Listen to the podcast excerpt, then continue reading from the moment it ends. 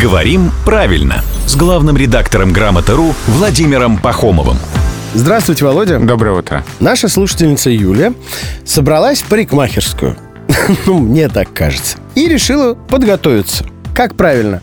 Я постриглась, скажет Юля позже. Или я подстриглась, скажет Юля, вернувшись из парикмахерской. Юля может сказать и так, и так, и она будет совершенно права в обоих случаях. Э, Правильно и подстричься, и постричься.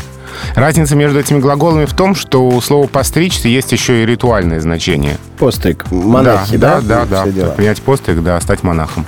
А в остальном, в значении обрезать себе волосы или дать обрезать себе волосы, эти глаголы равноправны. О, представляете, а мне какой-то знаток русского языка объяснял, что э, подстричься это не столько ритуально, это сколько налоса. Я говорила, ну тогда же побриться. Он говорит, нет, вот двойное значение. Он был неправ? Ну, это фантазия. М, мгм. Вот он как раз к монахам апеллировал, ну, что вот постриг и так далее, но не А, есть такое очень распространенное мнение, что если у слова есть какое-то одно значение, то все. Ага. Это слово за этим значением только закреплено так. и только так. И На потом самом деле нет. он почему-то имел в виду китайских монахов, которые на лысо э, бреются. Да, А кстати. наши-то монахи-то... Так, чуть-чуть наоборот, рубануто нет. и все.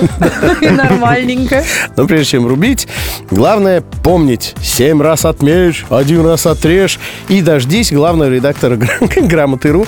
Он появляется здесь каждое буднее утро в 7.50, 8.50 и в 9.50.